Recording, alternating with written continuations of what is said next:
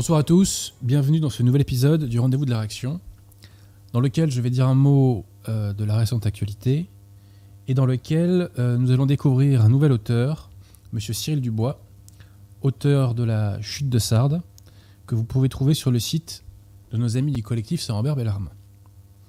Avant cela, comme vous le savez, j'ai fait toute une série d'annonces qui visent toutes à réagréger la qualité française. Et plus que jamais, nous avons besoin de réagréger cette qualité française puisque le système, euh, je dirais, a franchi un palier hein, dans l'oppression. Alors, tout d'abord, Monsieur pierre est-ce que vous savez où il faut acheter ses livres quand on est en Ile-de-France? Euh, C'était rue Auguste Bartholdi, la librairie française. Voilà, chez nos amis de la librairie française, tout à fait. Et si vous êtes euh, sur la ville de Nancy ou dans les environs, n'hésitez pas à aller à la librairie des deux cités. Si vous cherchez un petit bouquin catholique ou contre-révolutionnaire, le réflexe, monsieur Pierre Tirmont, vous le connaissez comme moi, c'est d'aller. Au collectif Saint-Robert Bellarmin Ouais, voilà, monsieur Pierre Tirmont, là, lui fait pas, il est, il Donc, nos amis du collectif Saint-Robert Bellarmin font un gros boulot depuis maintenant euh, plus de deux ans, enfin trois ans, trois ans déjà. Donc, euh, n'hésitez pas à les soutenir et n'hésitez pas à, à vous intéresser euh, notamment à cet ouvrage de Cyril Dubois dont, dont nous allons parler, de La chute de Sardes. Pour ne rien vous cacher, je comptais faire une émission spéciale collectif Saint-Ambert Bellarmin. Mais euh, l'actualité a été euh, très importante, donc j'ai décalé euh, cette émission une prochaine fois. Mais elle devrait se faire, je pense, dans les semaines à venir. Voilà, donc ensuite, il y a toute une série de chaînes YouTube à relayer, hein, vous le savez. Je vous invite à visionner les vidéos de ces chaînes YouTube, à, à les visionner d'une part, et aussi ben, Allez relayer. Voilà, n'oubliez jamais, chers amis, que vous avez un rôle pour donner de la visibilité à la qualité française. D'ailleurs, ce rôle peut commencer par mettre des pouces bleus ou un petit commentaire de référencement. Hein. Étant rappelé que les dingos euh, sont priés de ne pas mettre, quant à eux, euh, de commentaires. Voilà, euh, pensez à nos nerfs, chers amis, pensez à nos nerfs. Je suis modérément démocrate, hein, je le confesse. Hein. Donc, quelle chaîne YouTube soutenir Eh bien, il y a la chaîne YouTube de nos amis catholiques de France, tout d'abord, pour lesquels j'ai fait une conférence. Euh, il y a l'émission euh, donc de l'abbé Grossin, Tour de David, la chaîne YouTube, euh, pardon, je voulais dire chaîne YouTube, excusez-moi, la chaîne YouTube du, Père Jacques, Mon Carmel, la chaîne YouTube de Jean-Noël Toubon, Vox Gallia, Notre Histoire de France, chaîne YouTube de Jonathan Sturel, Femme à part, etc., etc., etc. Tout ça est en description chez YouTube d'Alain Pascal, hein, qui s'est lancé sur YouTube il n'y a pas longtemps, pour toute une série de vidéos sur la contre-histoire de la philosophie.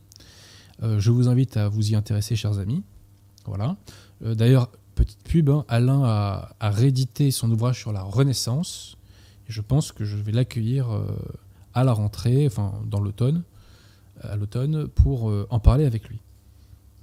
Voilà, voilà. alors, la semaine dernière, nous avons fait une émission sur l'abbé Vigano. Je pense que c'est une des émissions les plus importantes de la saison. Si vous ne l'avez pas vue, s'il vous plaît, faites l'effort de la voir euh, et de la relayer, car vraiment, vraiment, vraiment, elle est très, très, très importante pour la cause, bien plus que vous n'imaginez, bien plus que vous n'imaginez. Voilà.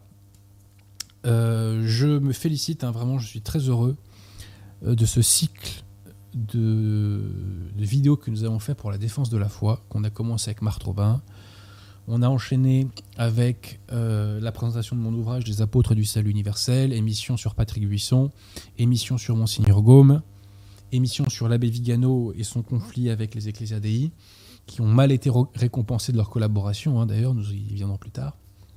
Et, euh, là, bah, nous allons découvrir un nouvel auteur tout à l'heure avec Cyril Dubois.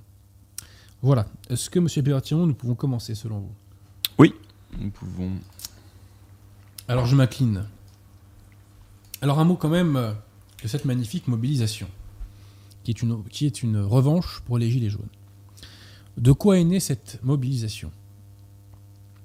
Elle est le fruit de deux choses. Elle est le fruit d'une part de ce projet dictatorial de ségrégation sanitaire qui a été euh, annoncé par Emmanuel Macron, et d'autre part, de ce que j'évoquais déjà dans les Gilets jaunes, à savoir l'infusion dans le corps social de contre-cultures bonnes ou mauvaises nées et véhiculées sur Internet. Donc ces deux éléments ont permis de euh, faire émerger la contestation. Dès euh, les euh, premières manifestations du 14 juillet, on a vu dans le système des journalistes et des hommes politiques s'insurger du fait que certains manifestants utilisaient la formule dictature. Selon eux, ce terme serait en l'espèce inapproprié. Eh bien, je m'inscris en faux contre cela. Ce terme est parfaitement approprié. Pourquoi? D'abord, il ne faut pas avoir une vision caricaturale de ce qu'est une dictature. Une dictature, ce n'est pas que 1984 euh, et le goulag. Ça peut prendre des visages extrêmement différents, avec des doses de liberté extrêmement différentes. Même en Union soviétique, il y avait certaines libertés dont pouvait jouir en partie, je dis bien en partie, le peuple. Solzhenitsyn, euh, avant de se faire expulser du RSS, il a bénéficié d'un tout petit peu, et avant d'aller au goulag, de liberté publique. En URSS, il y avait des votes. Hein bon. Euh, autre exemple, euh, l'Algérie actuelle. J'ai un ami qui a été avocat en Algérie pendant un peu plus de deux ans. Donc il a senti à l'époque le poids de la dictature, mais en Algérie, il y a certaines libertés qui existent tout de même. Il y a des libertés publiques, comme la liberté d'expression, qui ne sont pas aussi grandes que dans un pays euh, comme le nôtre, par exemple, mais qui a quand même, qui existe un peu. Voilà. Je vais vous donner un exemple que j'avais beaucoup aimé il y avait un président algérien, je ne sais plus comment il s'appelle, c'est Cherdi, Cherfi, je ne me rappelle plus trop, ou Chedi, je ne sais plus, qui dans une émission euh, avait déclaré J'aime le tennis. Et un caricaturiste algérien avait donc fait une caricature du président avec une raquette de tennis, et il lui fait dire dans une bulle J'aime le raquette. C'est drôle, non, ce pire étirement. J'avais bien aimé cette chose-là. Voilà, donc il ne faut pas avoir de vision caricaturale de la, dictature. La dictature, ça peut avoir mille et un visages. Ensuite, si par dictature, nous entendons le fait de priver des individus d'une partie de leur liberté fondamentale sur la base de critères discriminatoires et parfaitement arbitraires, eh bien force est de constater le projet de passe sanitaire relève bel et bien de la dictature. N'en déplaise aux belles âmes. Ensuite, euh, il faut savoir qu'une dictature peut s'instaurer euh, de mille et une façons. On peut faire comme Pinochet, un coup d'État sanglant, je dirais bien visible et bien gras. Mais si vous prenez par exemple le cas de l'État mussolinien, ça a été très différent. Mussolini, pendant trois longues années, a été président du Conseil d'un régime parlementaire, à savoir la, royauté d'Italie de l'époque. Et euh, on n'était pas à ce moment-là dans un régime dictatorial. Mais à partir de 1925-1926, il a commencé à adopter les lois dites fascistissimes, qui petit à petit, petite touche par petite touche, ont conduit donc à l'émergence de cet État fasciste. Donc, la dictature, ça peut être instaurée avec un coup d'État donc brutal, violent en un instant, mais ça peut être aussi installé sur du long terme. Presque, je dirais, insensiblement. Donc oui, je maintiens que ce projet de loi relève de la dictature. Pourquoi d'ailleurs ce terme dictature ne parle pas aux gens du système? Parce que ils ne peuvent pas être les méchants dans leur esprit. Vous voyez? Quand on adhère à la révolution, quand on adhère aux Lumières, consciemment ou inconsciemment, dans leur esprit, on est forcément un gentil, et donc on ne peut pas être dans le camp de la dictature.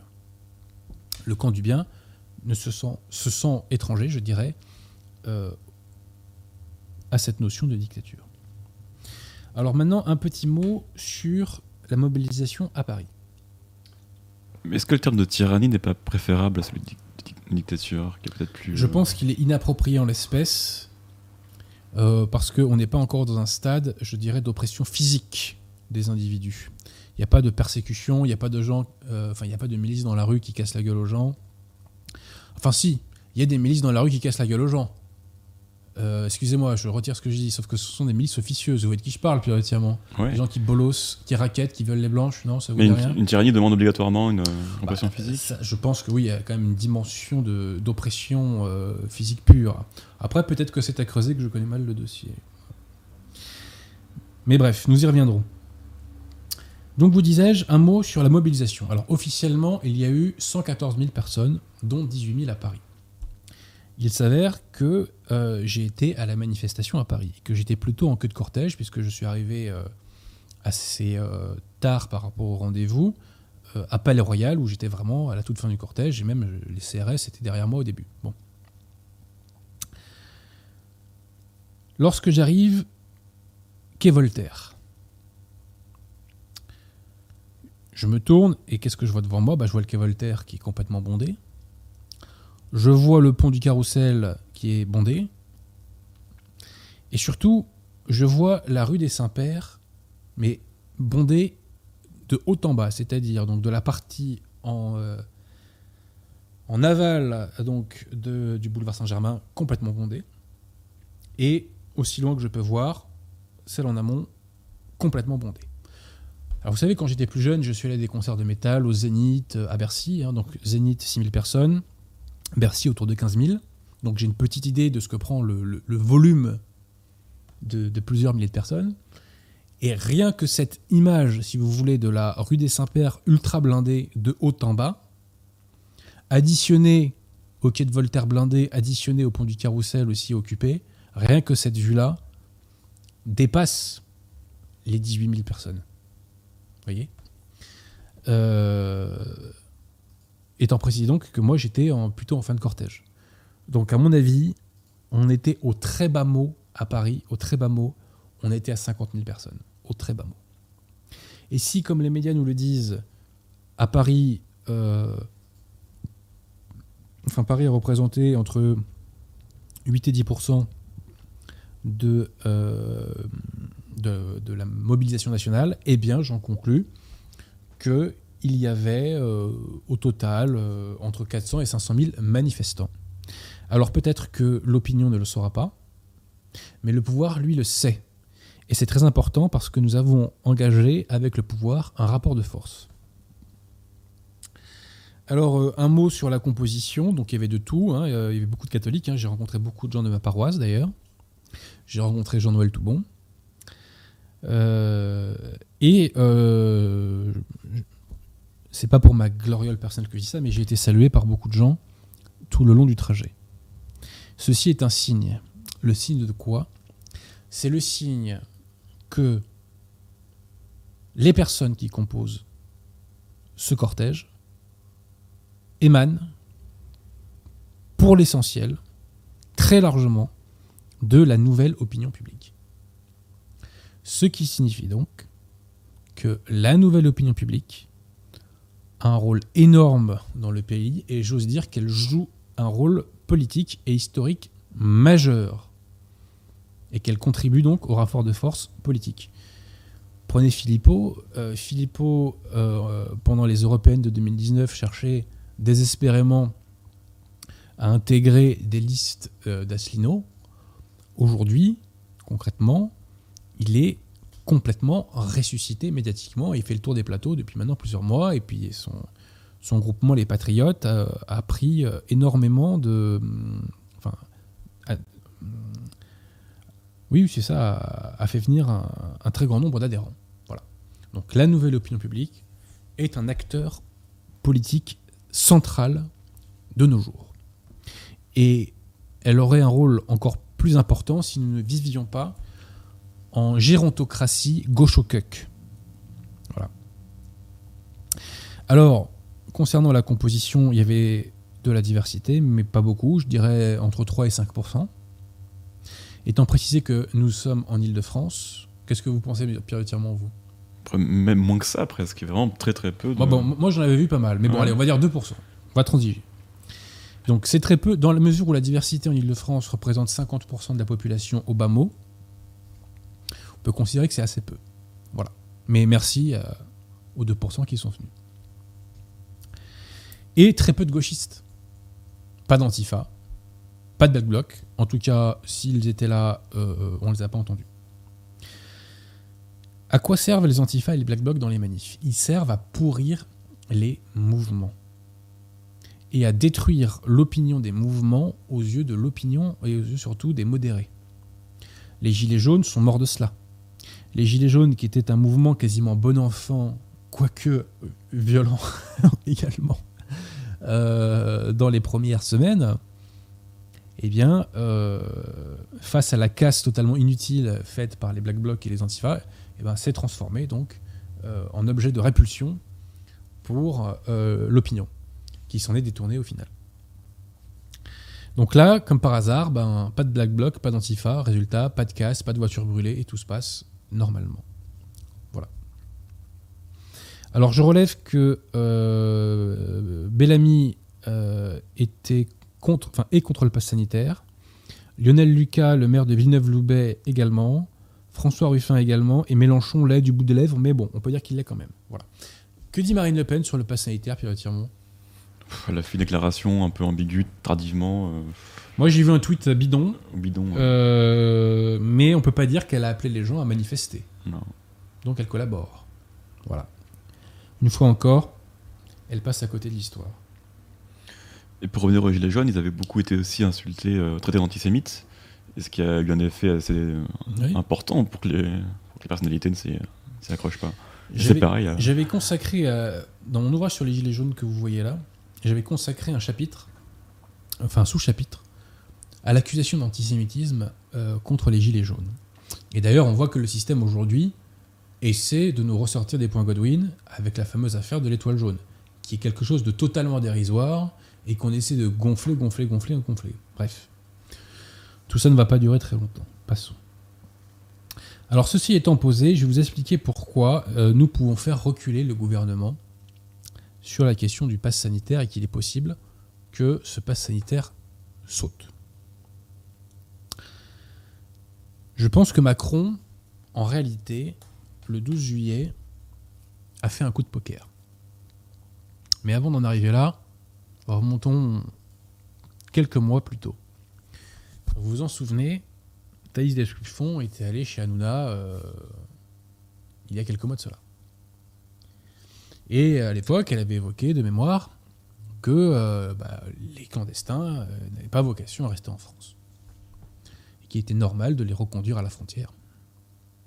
Ce qui avait suscité, bien entendu, l'indignation de la partie adverse au nom des valeurs de la République. Et j'en étais arrivé à la conclusion que d'un côté, il y avait ceux qui défendaient les valeurs de la République et ceux qui défendaient les lois de la République et qui ne demandaient que le respect de la loi et du droit commun. Donc c'était valeurs de la République versus loi de la République. La différence entre les deux étant que les valeurs de la République sont l'essence, euh, je dirais, des valeurs du régime, qui parfois sont bridées par des lois de droit commun indispensables, mais qui sont néanmoins bel et bien le cœur et la pulsion de nos institutions. Donc retenez ce clivage, valeur de la République versus loi de la République. Je poursuis. Le 6 juillet, donc euh, il y a deux semaines, moins de deux semaines même, le Conseil d'État a rendu une ordonnance concernant le premier pass sanitaire, qui était réservé à des lieux de loisirs euh, de plus de 1000 personnes, je crois. Le Conseil d'État a validé ce pass sanitaire. Et dans son considérant 13, il nous en, nous en explique une des raisons. Son usage a été restreint aux déplacements avec l'étranger, la Corse et l'outre-mer, d'une part, et à l'accès des lieux de loisirs, d'autre part. Et c'est ça qui est important, sans que soient concernées les activités quotidiennes ou l'exercice des libertés de culte, de réunion ou de manifestation. Donc le Conseil d'État, il y a moins de deux semaines de cela, a validé le pass sanitaire parce que le pass sanitaire ne- n'entravait pas, ne contrecarrait pas l'exercice des libertés fondamentales et parce qu'il ne concernait pas les activités quotidiennes. Or, le nouveau projet de passe sanitaire ne remplit pas ces deux conditions. Macron le sait très bien, il y a des juristes autour de lui. Donc Macron sait très bien que théoriquement, le Conseil d'État, qui aura quand même beaucoup de mal à se déjuger en deux semaines, ne pourra pas valider le projet de passe sanitaire. Je ne parle pas de la question de l'obligation vaccinale, parce que j'ai pas le temps de creuser la jurisprudence sur cette question, mais je parle pour l'instant du passe sanitaire. On imagine mal le Conseil d'État se déjuger quand même à 10 jours d'intervalle. Macron le sait. Alors, je n'exclus pas l'hypothèse du bluff. J'y crois même pas mal, pour ne rien vous cacher. Le bluff serait le suivant. Moi, Macron, je vais faire des déclarations fracassantes qui créeront un vent de panique et qui pousseront des millions de Français à aller se faire vacciner pour conserver une vie sociale normale et pour certains d'entre eux tout simplement pour partir en vacances cet été. Vous voyez? Normalement d'ailleurs entre deux doses je crois qu'il fallait deux semaines ou un mois. Et là comme par hasard non non finalement il n'y a qu'une semaine euh, entre les deux doses. Vous voyez? C'est drôle hein? Donc je n'exclus pas que tout ça était un coup de poker. Donc Macron pousse les gens à aller se faire vacciner en brandissant un projet dictatorial tout en sachant très bien que derrière le Conseil d'État et le Conseil constitutionnel ne peuvent pas valider. Euh, je pense que c'est ce qui va se produire. Le Conseil d'État, je crois, examine le projet aujourd'hui. On verra si euh, il se déjuge à deux semaines d'intervalle ou si, fidèle à sa jurisprudence, eh bien, il invalide le projet d'ordonnance, enfin le, projet de, loi relatif, ayant pour objet la dictature sanitaire. Donc rappelez-vous du clivage. C'est loi de la République, en l'espèce les conditions fixées par le Conseil d'État pour valider le pass sanitaire, versus les valeurs de la République. Alors qu'est-ce qui va triompher dans les jours à venir? Est-ce que ce sont les lois de la République ou les valeurs de la République? Si c'est les lois de la République qui triomphent, tant mieux. Tant mieux parce que cela signifiera qu'on ne va pas se coltiner le pass sanitaire et ça sera la revanche des Gilets jaunes. Voilà. Et comme nous avons engagé un rapport de force et que le gouvernement connaît la réalité et sait la vérité sur les mobilisations, comme le gouvernement veut engager des réformes sur les retraites qui vont mettre d'autres personnes encore dans la rue, et comme le gouvernement est au courant des menaces que subissent un certain nombre de députés, il ne faut pas exclure du tout, et je, pense même que c'est du 50-50 à l'heure où je vous parle, que le gouvernement se cache derrière une invalidation du Conseil d'État pour reculer sur le pass sanitaire. Le chat précise qu'aujourd'hui, le Conseil d'État, il y a peut-être une heure ou deux, a, donné un avis favorable au pass sanitaire. Malédiction. Alors ça, c'est très intéressant, parce que là, j'en arrive à la victoire des valeurs de la République. Il reste le Conseil constitutionnel, hein, ceci posé. J'en arrive aux valeurs de la République. Si le Conseil d'État, comme on nous le dit, a donné un avis favorable au, au, pass sanitaire, qu'est-ce que ça signifie? Et là, vous allez voir que là, on va changer de dimension. C'est exactement comme Bergoglio et, euh, et la messe Saint-Pie V. La République va renoncer à une partie du bien qu'elle conservait aux yeux des Français. Et qui faisait sa légitimité. Vous suivez mon regard. Vous suivez mon regard, monsieur Perrotier. C'est-à-dire que là, la République se vendait depuis. Enfin, la Révolution, faite République par la suite, se vendait depuis 200 ans aux Français en leur disant Mais nous, contrairement à l'Ancien Régime, par votre simple qualité d'être humain, nous vous garantissons des droits et des libertés fondamentales. Eh bien, la République, si les valeurs de la République triomphent, comme on peut le craindre d'après ce que vous me dites là, eh bien, la République va renoncer aux yeux des Français à être le garant de ces libertés. Et donc, elle sape complètement l'adhésion des Français à ce régime. Dans tous les cas, nous gagnons. Si les lois de la République triomphent, il n'y a pas de passe sanitaire. si les valeurs de la République triomphent, la République se tire une balle dans le pied. Nous verrons, ce qu'il en est. Mais n'oubliez jamais cette phrase de, Marcel, de Marcel qui disait qu'aucun régime ne tient sans l'assentiment des gouvernés. Eh bien, si les valeurs de la République triomphent en l'espèce, l'assentiment des gouvernés va s'effondrer. Étant précisé que l'adhésion au régime n'a déjà jamais été aussi faible. Et retenez aussi que un système tient parce que les gens y croient. L'ancien régime est tombé parce que les gens n'y croyaient plus. François Furet disait parce que c'était devenu pour les gens, enfin pour beaucoup en tout cas, un théâtre d'ombre. L'URSS est tombé parce que les gens n'y croyaient plus. Voyez? Bref, nous verrons si ce sont les lois de la République qui l'emportent ou si ce sont les valeurs de la République qui l'emportent. Voilà. Si le Conseil est à trancher, il y a maintenant le Conseil constitutionnel qui doit trancher. Nous verrons, nous verrons. Mais euh, dans tous les cas, nous sommes gagnants. Dans tous les cas, nous sommes gagnants parce que la pression s'organise par la nouvelle opinion publique. Voyez Maintenant, avant d'appeler Cyril Dubois, deuxième sujet, chers amis, concernant le récent texte de Bergoglio, Traditiones, euh, Traditionis, pardon, Custodes, les gardiens de la tradition. On apprécie l'humour conciliaire. Donc, par ce mot tu proprio, Bergoglio a considérablement restreint la possibilité de dire la messe Saint Pie V. En 2007, dans le dans le dans l'autre pseudo motu proprio summorum pontificum, Benoît XVI avait accordé à tout clerc conciliaire le droit de dire la messe Saint Pie V sans autorisation de l'évêque entre guillemets euh, ou entre guillemets du Saint-Siège. Il accordait de la sorte plus que ce que Monseigneur Lefebvre demandait d'un point de vue liturgique. Pourquoi Benoît XVI a-t-il fait ce motu proprio à l'époque? Comprenez une chose très importante, chers amis, et je vous renvoie à ce sujet aussi à l'émission précédente, parce qu'il faut comprendre comment fonctionne la révolution. La révolution avance masquée. Elle avance masquée parce qu'elle a besoin de mystifier les modérés.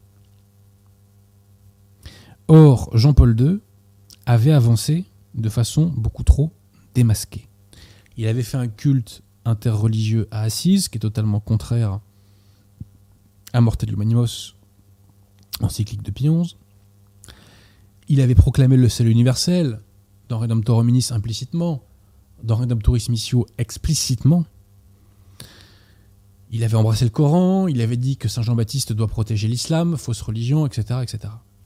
Donc il fallait ralentir la cadence de la, révolution il fallait la ralentir pour la pérenniser, pour éviter la surchauffe, pour éviter le rejet de la greffe.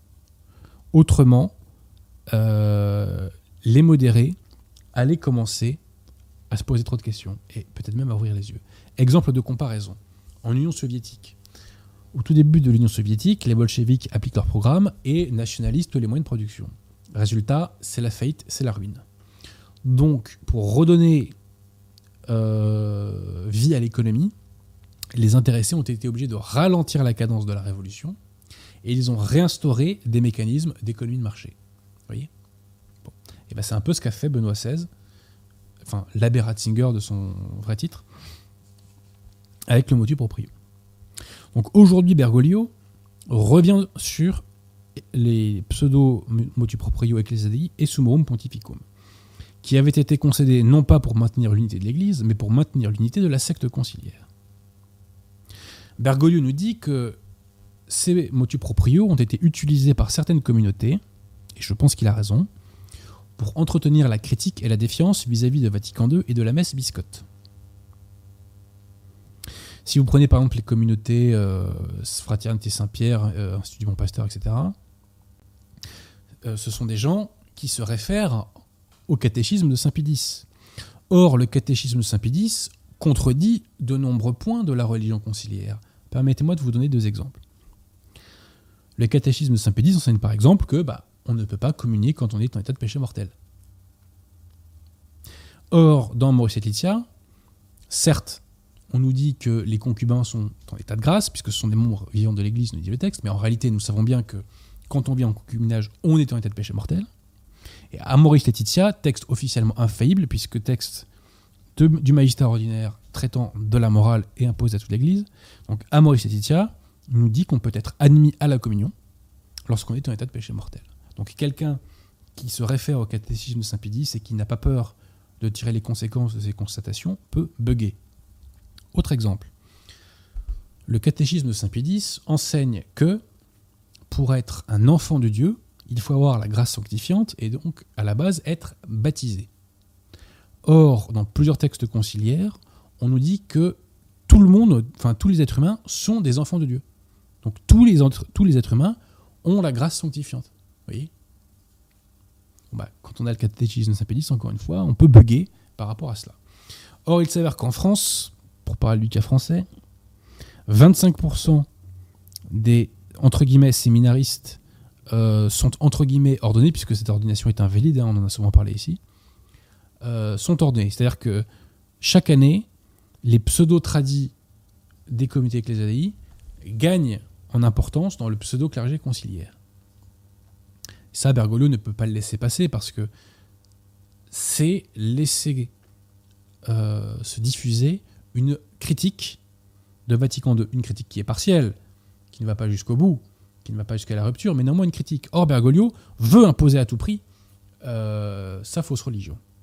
Donc, il est obligé de s'attaquer à tout ce qui conserve une apparence, je dis bien une apparence, de catholicisme. Alors, que prévoit ce texte? Bah, C'est très simple, c'est que dorénavant, pour dire une messe Saint-Pie V, il faut l'autorisation de l'évêque. Mais pour l'avoir, c'est extrêmement compliqué. Et l'évêque demandera en premier lieu euh, si euh, les intéressés sont bel et bien soumis à Vatican II. Les paroissiens euh, seront en quelque sorte des paroissiens de seconde zone, puisque la messe Saint-Pie V, nous dit le texte, ne doit pas être dans les principaux bâtiments de la paroisse. Et j'ajoute que les textes prévoient qu'il ne faut pas former de nouvelles communautés. Donc ça veut dire qu'on interdit la croissance des communautés ecclésiastiques. Donc elles sont condamnées à mort à terme. Donc là, c'est exactement comme le pass sanitaire, sauf que là, c'est le pass spirituel. Et c'est un peu comme Macron. Bergoglio est acculé par le réel. Il est obligé de frapper fort. Et de même qu'on avait une opposition loi de la République versus valeur de la République, là, on a une opposition pour ou contre les ecclésiadei. À court terme, Bergoglio gagne en réduisant leur influence, mais à long terme, la secte du salut universel va y perdre, parce qu'elle va perdre une soupape de sécurité de la Révolution. Les gens qui sont intéressés par le catholicisme ne pourront pas être trompés par une messe biscotte ou par les catéchismes délirants des conciliaires.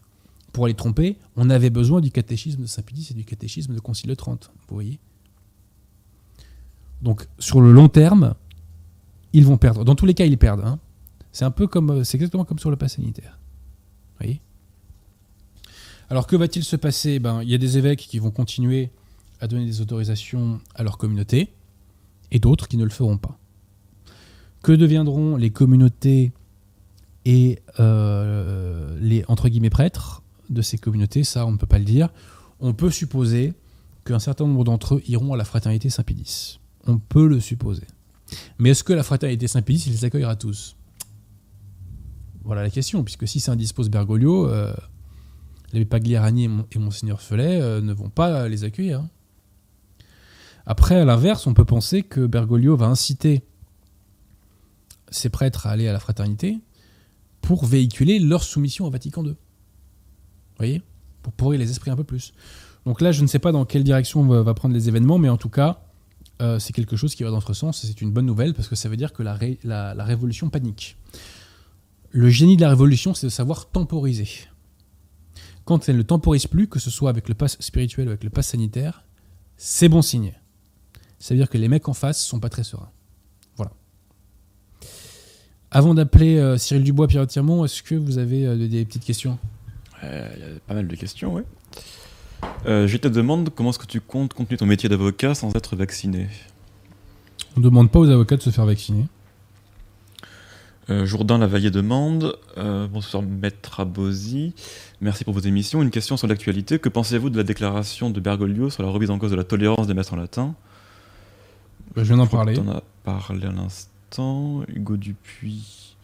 Avez-vous un rythme régulier de confession Si oui, lequel? Bah, le rythme, c'est selon mes péchés. hein. Quand je pêche pas, je me confesse pas. hein. Charles Martin. Parce que tout, tout le monde pêche. hein? Ceux qui vous disent le contraire sont ce qu'on appelle des mythos, je précise. Nous sommes tous des pêcheurs. Hélas, je crois que les Écritures disent que le juste pêche au moins 7 fois par jour. Voilà. Mais Alors après, on est tous des pêcheurs, mais en revanche, en revanche, euh, il y a une différence entre commettre des péchés et vivre dans le péché. Vous voyez ce que je veux dire? Et s'accoutumer au quotidien du péché mortel. Ce sont quand même deux choses à ne pas mettre sur le même plan. hein. peut-être qu'on peut élargir la question Est-ce qu'il y a des, recomm- des recommandations Est-ce qu'il faut se, se- se confesser toutes les semaines ou le plus Bah, le ça plus dépend des gens. euh, si, les personnes ne con- si les personnes ne commettent pas de péché, en tout cas mortel, euh, elles n'ont pas de raison de se confesser. Vous voyez? On peut se confesser que, euh, d'ailleurs, quand on a commis des péchés véniels, hein, mais bon, euh, voilà, faut pas. Euh, faut être sérieux, quoi, dans son examen de conscience. Charles Martel. euh, Monsieur Bosy, est-ce vrai que le maréchal Pétain a noté de sa main le statut des Juifs pour le renforcer? Ce serait C'est ce que de dit cette euh. Serge Klarsfeld, mais apparemment, c'est pas aussi clair que ça. Voilà. Donc, je peux pas en dire beaucoup plus. Il dit aussi. Sachant que sur le statut des Juifs, allez, allez voir les travaux d'Alain Michel que j'ai que j'ai repris déjà, hein, que j'ai euh, vulgarisé. Il fait des bonnes synthèses sur ces questions-là qui permettent euh, de désintégrer la doxa. Il dit aussi que, selon Paul Baudouin, Pétain était le plus farouche antisémite lors d'une réunion de deux heures sur le statut des Juifs. Non, non, non, j'ai lu le journal de Paul Baudouin, c'est pas ça qu'il dit. hein. entendu. Merci à Lieu pour son don et qui nous dit merci de m'avoir dégauchisé et recatolicisé. Euh, Robert Vincent dit euh, qu'il met votre émission en direct dans son bus à Toulouse. C'est gentil, cher ami. on le remercie. Bah, profitez bien des bus parce que vous allez beaucoup le prendre là si euh, le, le pass sanitaire euh, passe. Euh, Théodore Francy, dans la conjuration antichrétienne, Monseigneur de Lassus affirme que les Juifs sont au sommet de la hiérarchie maçonnique. Qu'en pensez-vous? Ça n'a jamais été prouvé, euh, donc euh, je pense que c'est faux. Alors je sais qu'il y a des trolls qui vont arriver, mais non, ça je pense que c'est un mythe qui fait plaisir à beaucoup de gens. Et d'ailleurs, euh, j'ai lu des ouvrages qui, euh, qui l'affirmaient, mais j'ai jamais lu d'ouvrages qui le démontraient, si vous voulez. Hmm. Et euh, Monsieur Delassus euh, est un très grand théologien, mais là-dessus, je pense qu'il n'a pas beaucoup de, de sources, si vous voulez. Et d'ailleurs, petite parenthèse, j'avais vu cette question filer déjà. dire, les mecs, euh, il y a autre chose que les juifs et les formations dans la vie aussi, quand même. J'aimerais bien vous le dire. Elle a tellement été posée que j'ai fini par la poser. ouais. Non, non, je sais bien, mais la, la vie, ça se limite pas à ça. Ouais, hein. Voilà. Donc, euh, intéressez-vous à autre chose de temps en temps, quoi. Voilà. Euh, À la fois, par exemple. Connor MacLeod demande à la lecture de paroles de pape, ne doit-on ne- doit-on pas conclure que les nourrissons non baptisés devraient en principe bénéficier de l'excuse de l'ignorance invincible? Euh, non, c'est pas tout à fait comme ça que ça se passe. Parce que l'ignorance invincible, c'est pour les gens qui euh, qui vivent entre guillemets. Quoi. Parce que là, on parle du nourrisson qui, qui meurt en bas âge, j'imagine, dans la, dans, dans la question de, de l'internaute. Euh, non, non, pour les, bah, les nourrissons euh, en bas âge, euh, c'est pas le terme approprié. En fait, si vous voulez, euh, il faut avoir conscience de ses péchés. Donc le nourrisson en bas âge, déjà je ne sais même pas si on peut dire à proprement parler qu'il commet un péché, puisqu'il n'a pas l'âge de raison. Donc si par malheur il décède, a priori il va au ciel tout court. Quoi. Il n'y a pas besoin d'ignorance invincible. Puis l'ignorance invincible c'est pour les non-catholiques. Alors que le nourrisson qui est baptisé, bah, il est catholique.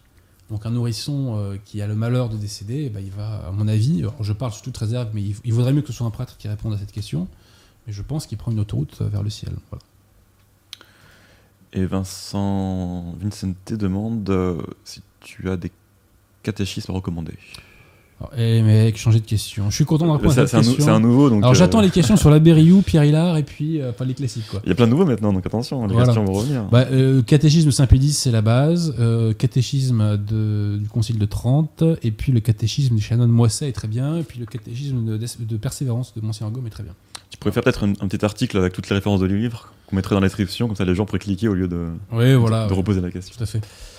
Euh, sinon, Pierre Leroy dit euh, Même l'évêque d'Arras ne comprend pas ce que le pape veut dire avec cette histoire de messe en dehors des églises paroissiales. L'évêque. Oui. Eh bien, nous pouvons appeler Cyril si euh, Bah, allons-y. Allons-y, tu es prêt. Hop.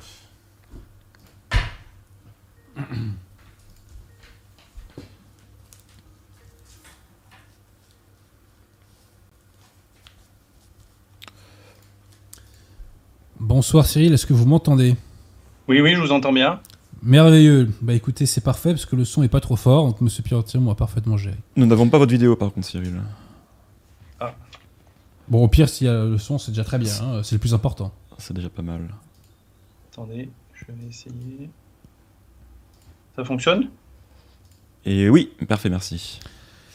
Alors, euh, merci, euh, merci cher Cyril euh, d'être avec nous ce soir. Alors donc, vous êtes, alors d'abord à la base, hein, vous êtes vidéaste sur YouTube. hein, vous avez une chaîne YouTube euh, qui est bien garnie d'ailleurs, Oui, qui s'appelle La Chute de Sardes. Tout à fait. Donc on invite les gens euh, à y aller, euh, à s'abonner et, et à écouter. Voilà, pour commencer. Euh, ensuite, donc, mon cher Cyril, vous êtes l'auteur de cet ouvrage, donc La chute de Sardes, chez nos amis du collectif Samber Bellarmin.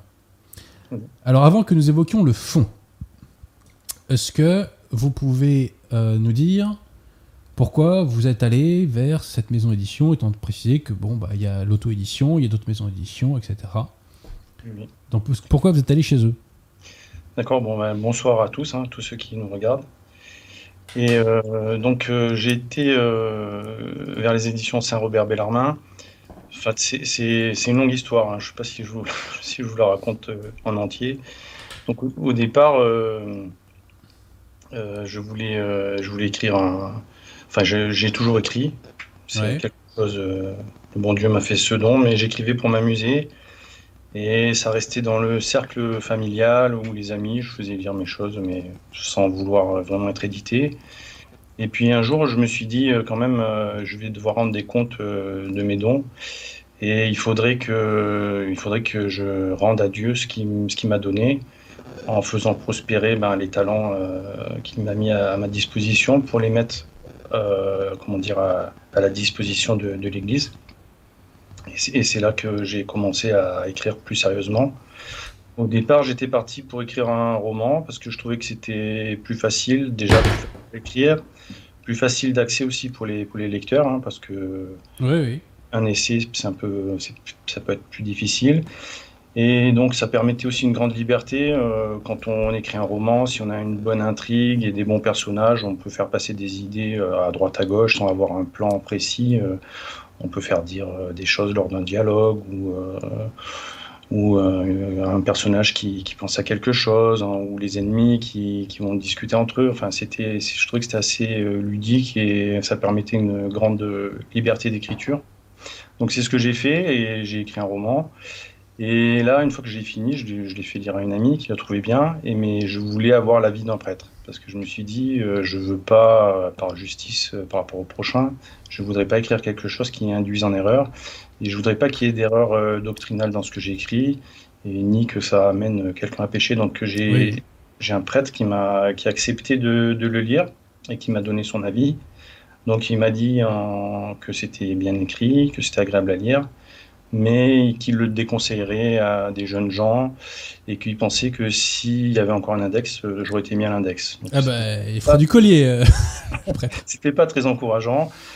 Donc j'ai voulu avoir un deuxième avis de notre prêtre qui lui m'a dit bah, qu'il n'avait pas le temps et puis que de toute façon il lisait jamais de romans, qu'il comprenait qu'on pouvait écrire un roman mais que bon bah lui c'était pas son truc. Donc sur le coup euh, bah, j'étais resté là-dessus, je m'étais dit bon bah c'est que je me suis trompé, le bon Dieu veut pas que, j'écrive et j'étais resté comme ça jusqu'en 2016. En 2016 euh, j'étais allé au pèlerinage de Notre-Dame du Puy en Velay pour le jubilé.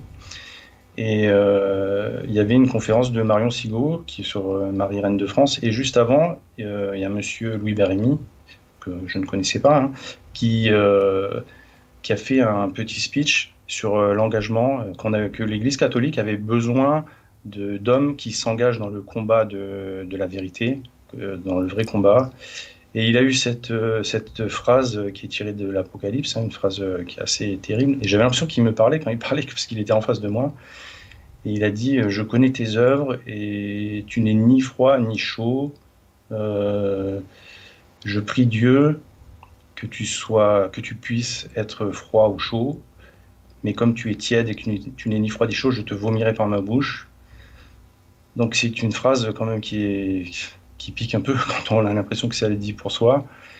Et c'est parce que ça veut vraiment dire que le Christ l'expulsera de, son corps dans un, soubresaut de, de dégoût et d'écœurement parce que la personne est tiède. Et je me suis dit non, là il faut que tu, euh, faut que tu reprennes ce que tu as écrit, mais d'une manière sérieuse. Alors j'ai le, roman finalement a servi de brouillon euh, à la chute de Sardes. Donc j'ai regardé ce que j'avais écrit, euh, j'ai essayé de structurer ça de manière à ce que ce soit un essai. Et aussi j'ai recherché les sources que parce que quand on fait un roman, c'est une chose. Dire C'est un autre exercice, oui. Mais quand on s'adresse à des gens et qu'on veut leur montrer des choses, il faut pouvoir euh, donner les sources, mettre des, notes de bas de page pour dire voilà, ça c'est extrait de là, ça c'est telle personne qui l'a dit. Donc ça m'a obligé à refaire un, vraiment un gros travail pour retrouver tout ça. Et là, je me suis mis à, vraiment travailler. Euh, j'ai passé beaucoup de temps. Et quand j'ai eu fini, je me suis retrouvé en face d'un pavé de 1300 pages. Ah qui c'est qui va lire ça? Marketingment parlant, effectivement, c'est pas ce qu'il y a de mieux, je vous confirme. Et donc, euh, qui, allait lire ça? Et bah, j'ai pensé à M. Louis Bérémy, puisqu'il était euh, à l'origine, euh, indirectement, de, ce que j'avais fait. Et je, lui ai envoyé mon, écrit là, sur, son, sur son site. Quand on envoie une bouteille à la mer, je savais pas comment il allait réagir. Et il a été. Parce que je m'étais dit, c'est quelqu'un qui a beaucoup de connaissances, qui a lu beaucoup de livres. Euh, je crois que tu l'avais entendu dire une fois qu'il avait lu quelque chose comme 30 000 livres, qu'à un moment il lisait un livre par jour. Je me suis dit, bon, bah, mon, livre de 1300 pages, euh, si ça l'intéresse, il le lira. Et il l'a lu et il m'a il dit, ah, c'est bien ce que vous avez écrit. Enfin, il m'a dit, vous savez, je ne fais pas souvent des éloges, mais là, je trouve que c'est bien et euh, il faut que vous, soyez imprimé.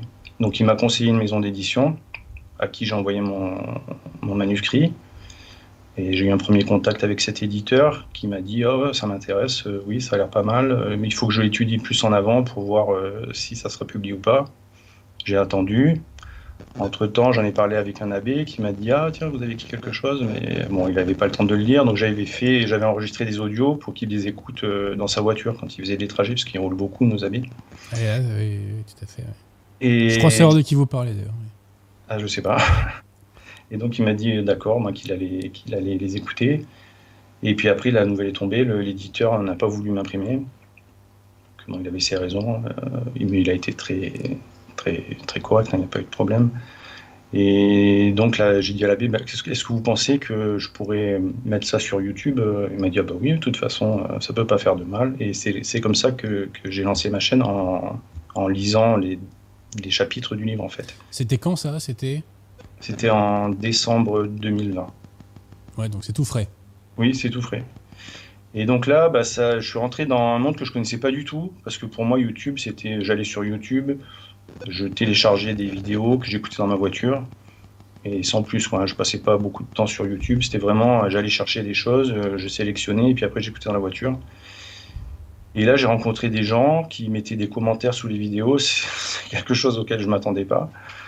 Et des gens qui m'ont contacté par mail, qui m'ont posé des questions. C'est pas toujours les plus intelligents qui commentent, hein, d'ailleurs. Alors, j'ai pas eu trop de personnes euh, Vous avez de la chance. désagréables. Après, j'ai filtré aussi. Hein. J'avais mis un filtre parce que, bon, en plus, il y a des gens qui, mettaient des liens sur. Ça atterrissait sur des sites pornographiques, enfin des choses comme ça. Ah bah, ce sont des gens qui viennent pourrir et salir. C'est un grand classique. Le, diable euh, ne cesse pas faire. Hein. Oui, tout à fait. Euh, quand vous euh, défendez la vérité, il contre-attaque hein, d'une façon ou d'une autre. notamment, bah, il le fait par les trolls. Alors après, j'avais mis des filtres. Donc bon, quand je voyais des gens qui étaient vraiment trop désagréables, bah, c'est comme chez moi. Hein. je n'invite pas les gens désagréables à rentrer chez moi et puis à venir me parler. Le mal n'a aucun droit, enseigne le magistère. C'est ça. En outre. Et bon, j'ai fait des, rencontres avec des gens, qu'on a commencé à échanger. Il y a eu par exemple euh, ben, Emmanuel la Catholique qui a, aussi une, chaîne YouTube. Euh, il y a eu Romain de la chaîne du, Centurion Romain. Et on est venu à faire des, choses ensemble par la suite. Et ce que j'ai constaté, c'était qu'il y avait quand même un, un grand vide hein, sur. euh, Il y a beaucoup de gens qui se posent des questions, euh, qui sont tout seuls, qui n'ont pas de prêtre, qui voient bien qu'il y a un gros problème, mais euh, on ne sait pas vers qui les orienter parce que dans l'endroit où ils habitent, il n'y a personne. Donc je leur ai des fois communiqué le numéro de téléphone de prêtre. Il y en a qui ont osé appeler, il y en a qui n'ont pas osé. Mais enfin, j'ai trouvé que c'était un, c'était un bel échange tout ça. Et il y a beaucoup de gens qui m'ont encouragé, qui m'ont dit ah, euh, envoyez votre manuscrit aux, aux éditions du collectif Saint-Robert Bellarmin. et Louis Hubert aussi. Et vous avez dit le quoi? Oui. Le collectif Sorbert Bellarmin. Je, je connaissais de, Ah, de nom, euh, mais je ouais, je n'osais pas parce que je trouvais qu'ils étaient vraiment euh, très, enfin, vraiment qu'ils faisaient une sélection sur le fond de leur de leur livre. Et je m'étais dit, il y a peu de chances qu'ils acceptent de me- de m'éditer. Et j'ai suivi finalement les tous les tous les gens qui m'ont encouragé. J'ai envoyé le manuscrit. Et très rapidement, euh, Xavier Barge m'a répondu, euh, très enthousiasme, euh, très chaleureux. Euh, il m'a dit ah, on partage, je partage vos, vos analyses et votre constat. Et puis bon bah, il m'a dit ok, on- enfin ça, ça se passait par mail. Après on a essayé de se joindre par téléphone, ça, on n'arrivait jamais à se joindre. Et le seul jour où on arrivait à se joindre, c'était le jour de la Saint-Robert Bellarmin. Ah, la Providence veille, la Providence veille. Un petit clin d'œil du ciel. Et donc on a décidé que, que le contrat était, c'était bon ce jour-là. Alors dites-moi, tout d'abord, est-ce que vous pouvez expliquer ce titre aux auditeurs, La chute de Sardes? Oui, alors la chute de Sardes, ça fait référence à un, un passage de, de l'Apocalypse, du début de l'Apocalypse. Donc au début de l'Apocalypse, euh, Saint Jean écrit aux sept prélats des sept églises d'Asie. Euh, et donc il y a des exégètes qui ont vu, que c'était non seulement des lettres aux églises, mais que c'était aussi des lettres aux chrétiens de tous les temps.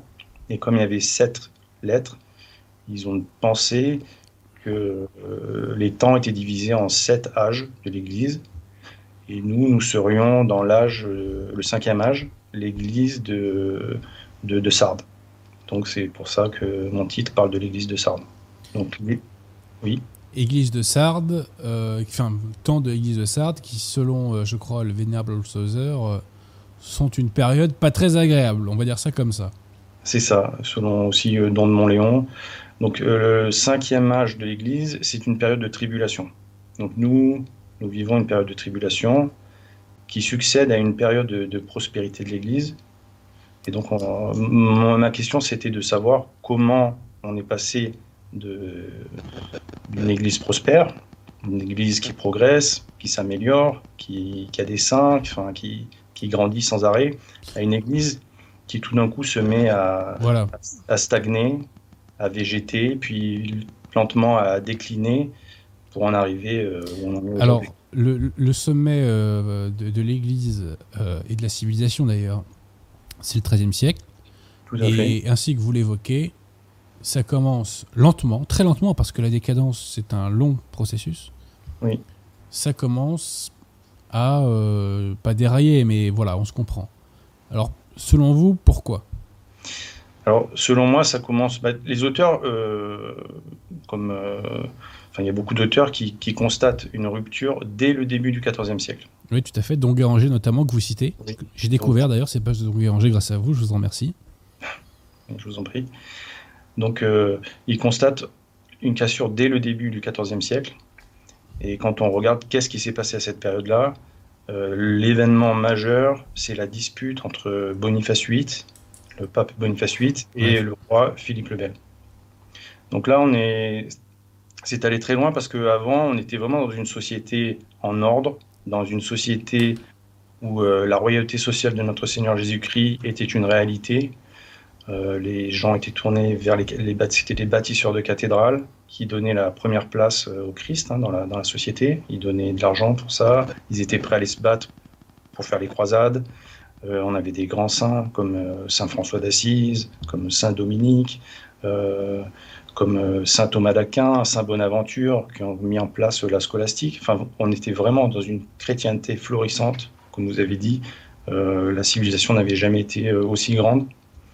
Et tout d'un coup, on se retrouve avec l'arrière, enfin le petit-fils de Saint Louis, qui s'oppose au pape pour une histoire au départ d'argent. De pognon, ouais. C'est ça. C'est terrible. Donc, qu'est-ce qui s'est passé? Euh, Philippe le Bel avait pris l'habitude de, prendre des impôts sur le clergé. Ça avait été toléré par les papes précédents, parce que Philippe le Bel, il, était, régnait déjà depuis un certain temps, avant que Boniface VIII arrive sur le trône pontifical. Donc il avait déjà connu d'autres papes. Et il avait pris cette habitude, parce que les, papes avaient autorisé ça pour euh, financer les croisades. Mais là, il se servait de cet argent pour euh, se battre contre d'autres royaumes chrétiens. Et Boniface VIII a voulu mettre le haut là, parce que en concile, il avait été décidé que c'était des pratiques euh, qui étaient illégales. Donc, il, il a demandé à, à Philippe le Bel d'arrêter. Il n'a pas voulu arrêter. Ça s'est envenimé. Et euh, Philippe le Bel a dit qu'il ne reconnaissait pas de supérieur temporel euh, dans les affaires de son royaume, ce qui était très grave. Parce que, parce que, surtout venant de la part d'un roi de France, puisque les rois de France avaient une mission divine depuis le baptême de Clovis. Clovis, à l'époque, avait reçu le, baptême et, avait été sacré par euh, Saint Rémy, qui était légat du pape et qui avait donné une autorité particulière au roi de France, qui, était transmissible. Euh, les rois de France étaient les lieutenants de Dieu sur terre, c'est-à-dire qu'ils mettaient leur épée au service de l'Église et ils avaient pour mission de défendre l'Église. Donc les rois français devaient, avaient ce devoir de, vassaux de, de défendre l'Église et donc de défendre le pape. Donc le fait qu'un roi de France comme ça puisse euh, tout d'un coup dire qu'il n'avait pas de supérieur temporel, euh, c'était quelque chose de, vraiment nouveau et qui a mené de grands désordres dans, la chrétienté et dont on ne s'est encore jamais remis. Tout à fait, et Nogaret est un infâme criminel. Oui. Et euh, quand nous aurons repris le pouvoir, eh bien, nous irons rendre hommage à Boniface VIII. Voilà. il faut que la France reconnaisse ses torts non pas pour les crimes imaginaires qu'elle aurait commis euh, ici ou là, mais pour ses véritables erreurs. Les nations sont comme des êtres humains, on commet des péchés. Voilà, on n'est pas parfait. Voilà, on est tous des pécheurs, on commet tous des péchés. Les nations euh, commettent des péchés. parfois, elles commettent des grands bienfaits, parfois, elles commettent des péchés. Et eh bien là, il faut reconnaître qu'il y a eu un péché euh, de Philippe le Bel et de Nogaret qui était énorme, quoi. Énorme. Ils, sont, ils, sont, ils ont tué un pape, quoi, quasiment. Quoi. Alors, c'est pas eux à proprement parler, mais ils ont contribué à cette entreprise. Et ça, le bon Dieu, il aime pas. Hein. Ah non, C'est, au bout d'un moment, il y a un retour de bâton. Hein. Et le pire dans cette histoire, c'est que euh, ce qu'a fait Philippe le Bel, euh, c'est pas pas seulement de, s'opposer au pape. Il a voulu que tout son peuple, que tout le peuple de France le suive dans cette rébellion. Donc il a convoqué pour la première fois euh, les États généraux pour que les Français, dans leur ensemble, adhèrent à, enfin, se déclarent vassaux du roi de France d'abord, plutôt que, du pape. Et ça, c'est très grave, parce que le peuple de France a suivi son roi dans, dans cette folie, hmm. et euh, les châtiments sont tombés immédiatement après. Quoi. et, oui. et, d'ailleurs, euh, pour répondre à la question un peu précédente qui a été posée par l'auditeur, Philippe le Bel avait euh, expulsé les Juifs. Hein. Donc le mystère de l'iniquité, c'est plus compliqué que ce que la dissidence nous explique, je pense. Voilà.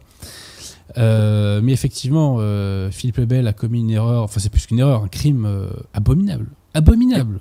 Oui, c'est abominable. Je et sais, surtout d'entraîner tous les Français derrière lui et de créer un précédent, c'est-à-dire que non seulement il était le lieutenant de Dieu, il devait défendre l'Église, mais en plus, par son attitude, il a incité quelque part tous les autres rois qui allaient, qui allaient suivre à, se comporter de la même manière. Et alors le châtiment, bah, on le connaît, hein, c'est qu'aucun des fils de Philippe le Bel ne va euh, réussir à avoir un règne durable et avoir de descendance euh, pour régner. Quoi. Voilà. 14 ans après la mort de Philippe le Bel, on change de dynastie. Alors je tiens à dire que votre ouvrage, donc, euh, j'ai oublié de le dire, mais le CSRB fait vraiment des très beaux livres. Oui, et votre ouvrage est un beau livre. Euh, c'est un livre qu'on appelle Cousu, je crois. Euh, vous voyez, c'est très, il est très souple, il est très facile à lire, c'est une matière agréable. Euh, c'est vraiment un très très bon boulot de fabrication. Hein. Je tiens vraiment à le souligner. Hein. Le SSRB ne se moque pas de ses lecteurs. Non, c'est vrai. Donc je voulais. euh, et puis la couve est belle en plus. Donc je voulais vanter l'objet, si vous le permettez. voilà. Alors je tiens à dire aussi que c'est un livre qui est extrêmement riche, qui a un fil rouge, mais qui, a- Oui. qui est extrêmement riche et qui. euh, et qui soulève un très très grand nombre de sujets. hein. Je vois euh, Unam Sanctam, euh, Obéir à Dieu ou servir Maman, Le poisson pourri par la tête, L'Afrique français contre le pape, livre de l'Apocalypse. Je, prends quelques titres de, chapitres comme ça, à l'envolée. hein. Le Messie rejeté en connaissance de cause par amour du péché, on va revenir sur la question du péché. Se préserver du levain de l'erreur, la perversion de la majorité, de l'Angelo prévaricateur, c'est le chapitre sur Jean 23, je pense, celui-là qui est un, seul- Oui. un de ceux qui m'a le plus intéressé. On ira tous au paradis pour interrogation. Je vais pas tout faire, hein, voilà. Donc la grande apostasie, euh, sous les sous les feux de la Pentecôte entre guillemets Pentecôte luciférienne, quid de François entre guillemets Pape Wojtyla, l'unité universelle des chrétiens. Bref, c'est un ouvrage qui est extrêmement riche. J'ai beaucoup aimé le chapitre aussi sur le rosaire, dont on dira peut-être un petit mot euh, euh, à la fin de l'entretien. D'accord. Voilà, donc il y a ce fil rouge. Passez-moi la formule, un peu à l'emporte-pièce. Pourquoi c'est parti en vrille alors que on était au sommet de la Voilà. civilisation? Et vous donnez une explication dont on parle jamais et qui est pourtant, alors euh, on parle jamais. Si, on en parle dans le magistère. Oui. Parce que quand, euh, Saint Pi- quand on demande au Saint Pédis quelle est la cause de nos problèmes, il répond deux choses dans le magistère. Il répond l'attiédissement de la foi et fait. le relâchement des mœurs.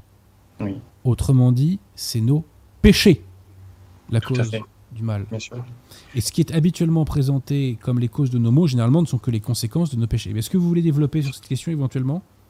Oui, alors justement, c'est un peu, euh, bah, comme vous dites, le fil rouge. C'est que quand on voit aujourd'hui qu'on n'a plus de pape, c'est un châtiment logique par rapport à l'attitude des chrétiens euh, vis-à-vis de, de- des papes, puisqu'ils petit à petit, ils ont de plus en plus rejeté l'autorité pontificale.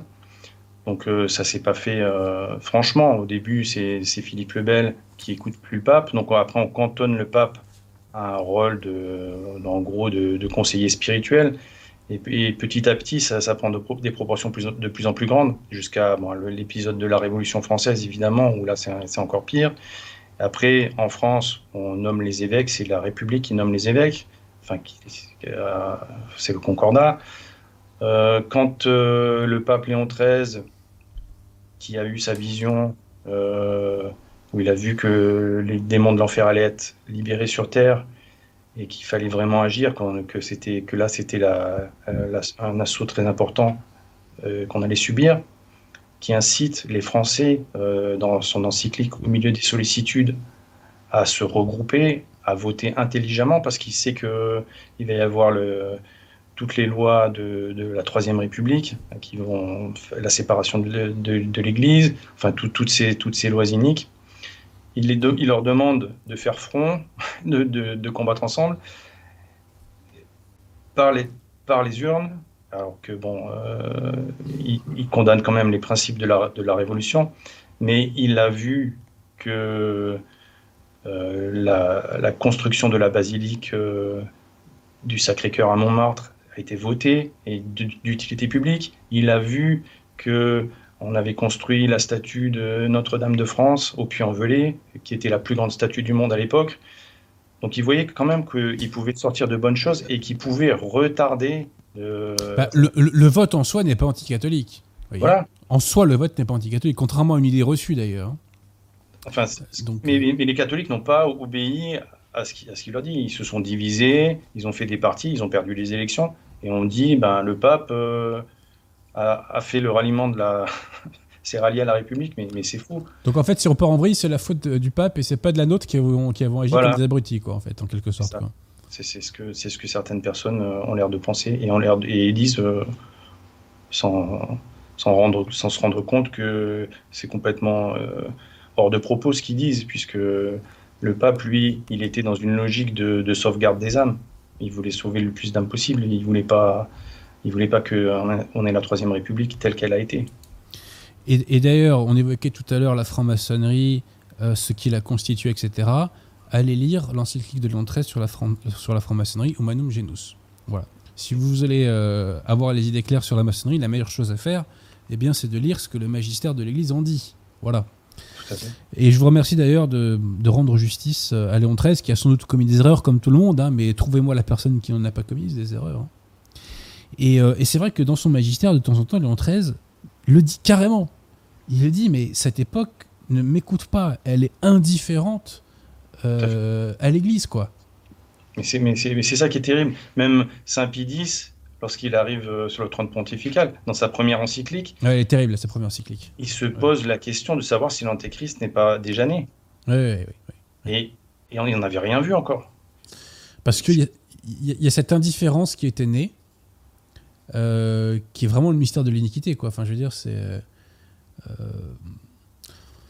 parce que bon, le bon Dieu a continué à envoyer des grâces euh, euh, tout de même, hein, mais. Ah euh, oui, bien sûr. Ah bah déjà, déjà, on voit avec euh, Sainte Jeanne d'Arc, donc euh, le châtiment qui était tombé sur la, sur la dynastie de Philippe le Bel, bon, bah, sa, sa dynastie s'arrête, mais les Français ont eu un châtiment aussi. Euh, c'était la guerre de 100 ans. Pendant 100 ans, euh, c'était terrible ce qui se passait en France. Il y a eu le schisme qui est tombé aussi. Enfin, on était vraiment dans une période très trouble. Et quand tout semble perdu, quand la Sorbonne a trahi et qu'elle veut donner le, pouvoir au roi d'Angleterre, bah, le bon Dieu suscite Sainte Jeanne d'Arc, une petite bergère qui, qui, va, qui va sauver la France et qui va asseoir sur le trône et faire sacrer le, le dauphin légitime. C'est merveilleux, il n'y a pas d'autre pays où on a vu quelque chose comme ça. Alors, je relève page 271. Face à la malédiction qui frappe les catholiques depuis 60 ans, il faut se rappeler que les fidèles ont le prélat qu'ils méritent, car Dieu ne châtie pas les hommes injustement. C'est ça. Et vous citez Job, oui, euh, c'est lui qui fait régner l'homme hypocrite à cause des péchés du peuple. Voilà. tout à fait. Et je Bah, C'est que- un, peu le, c'est un peu ça l'imposture des catholiques. Aujourd'hui, bon, euh, on est catholique, mais euh, c'est des catholiques de salon. Je veux dire, on, on passe, les catholiques passent leur temps à se plaindre. Ils veulent pas croire. Ils voudraient que les choses rentrent dans l'ordre, mais que bon, ben, on garde un peu le même système euh, parce que c'est une vie confortable. On n'est pas prêt à faire des sacrifices. Est-ce que, que vraiment on est des catholiques quoi? Bah, je vais vous dire un truc tout bête. C'est que moi-même, avant de devenir catholique, socialement, j'ai fréquenté des personnes qui ne l'étaient pas, mais qui prétendaient l'être, hein, des conciliaires, des lefristes, etc. Jamais je n'ai entendu prononcer le mot magistère pendant toutes ces années. Jamais. Jamais.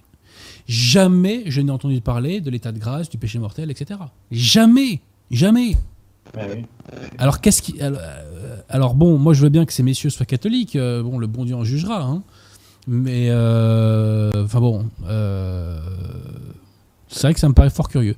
Et tout ça pour dire que ce qui fait l'histoire en premier lieu, c'est l'attachement à la foi et la rectitude dans les mœurs. Voilà. Tout à fait. Et on a les grâces en fonction de tout ça. C'est pourquoi, euh, à mon petite échelle, euh, j'essaie d'aider enfin, de- d'aider les gens à, à devenir catholiques. C'est d'une part pour eux à titre perso, et c'est aussi de façon intéressée, c'est pour que le bon Dieu ouvre le robinet à grâce.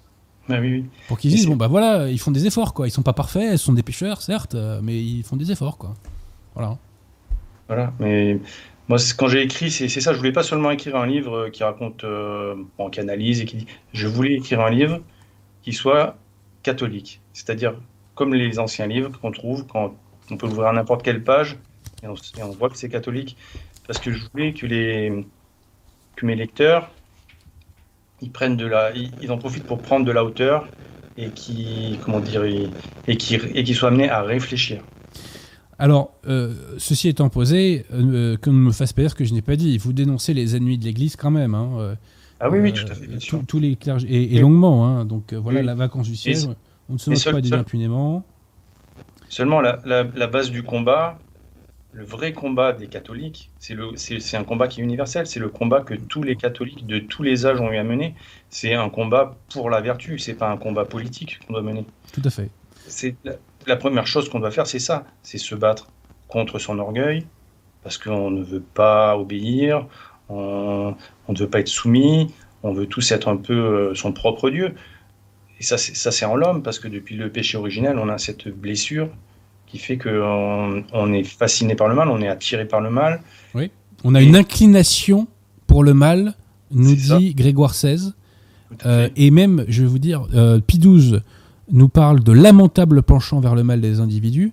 Et j'ai pas la, la phrase du magistère, mais euh, en gros, Léon XIII, dans un texte, nous dit que euh, euh, le- on ne s'affranchit de ce mal qu'avec difficulté. Quoi. Voilà. Tout à fait. Donc Et- nous et- sommes tous des pécheurs, et il faut admettre cette réalité. Voilà. Et, et- et ça, c'est un des aspects du combat, mais c'est un aspect très important. Après, il y a l'aspect du combat contre la chair. Euh, notre chair, elle veut, elle veut diriger l'âme, alors que c'est pas dans l'ordre des choses. C'est l'âme qui doit diriger la chair. Et si, C'est- l'évangile de la semaine dernière. si Exactement. on la, si on la, si on la discipline pas, eh ben, c'est elle qui prend le dessus. Mais comme la chair est vouée à mourir, eh ben, elle va entraîner la- l'âme dans, dans la mort éternelle aussi, parce que c'est notre combat. Et après, le troisième combat, c'est le combat contre le monde. Alors le monde, c'est c'est quoi? C'est les tentations, c'est euh, c'est les mauvaises influences, et c'est aussi le démon que- qu'on a tendance à oublier, parce qu'il ben, il se fait discret, il ne veut pas qu'on parle de lui mais il est quand même là à tendre des embûches, à faire en sorte qu'on se satisfasse de notre situation, qu'on ne cherche pas à s'améliorer. Et quand on ne cherche pas à s'améliorer chaque jour, euh, c'est déjà une défaite. Donc votre ouvrage est extrêmement riche, hein, je lis quelques titres de chapitres, hein, de l'impossibilité de la lumière à être unie aux ténèbres, la sympathie pour l'hérésie mahométane et la synagogue, quid de François, le pape Wojtyla, l'unité universelle des chrétiens, point d'interrogation, l'impiété de la prière œcuménique pour la paix, la duplicité de Ratzinger vers le satanisme d'État, etc. Vous voulez rebondir à tout hasard sur certains de ces points ou euh, Bah, je pense que vous en parlez souvent dans, dans vos émissions euh, de, de tous ces. Alors, Après, après ce que ce que ce que je ouais, C'est vrai qu'actuellement, avec euh, Monsieur Bergoglio, euh, on a atteint un summum. ah oui, oui, on a le champion olympique là, oui, oui, ça c'est clair.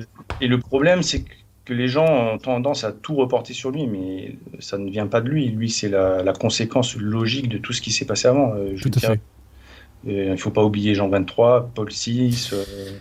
Le tout- chapitre tout- sur Jean 23 est un de vos meilleurs. Alors ça n'engage que ma subjectivité, mais moi c'est un de ceux que j'ai le plus apprécié. D'accord Euh, j'ai peut-être moins creusé le dossier, je sais pas, mais en tout cas moi j'ai beaucoup aimé. Alors il y a un truc en revanche dont j'ai pas encore parlé, cher ami, c'est et ça c'est hallucinant que le mec se soit permis de faire ça quoi.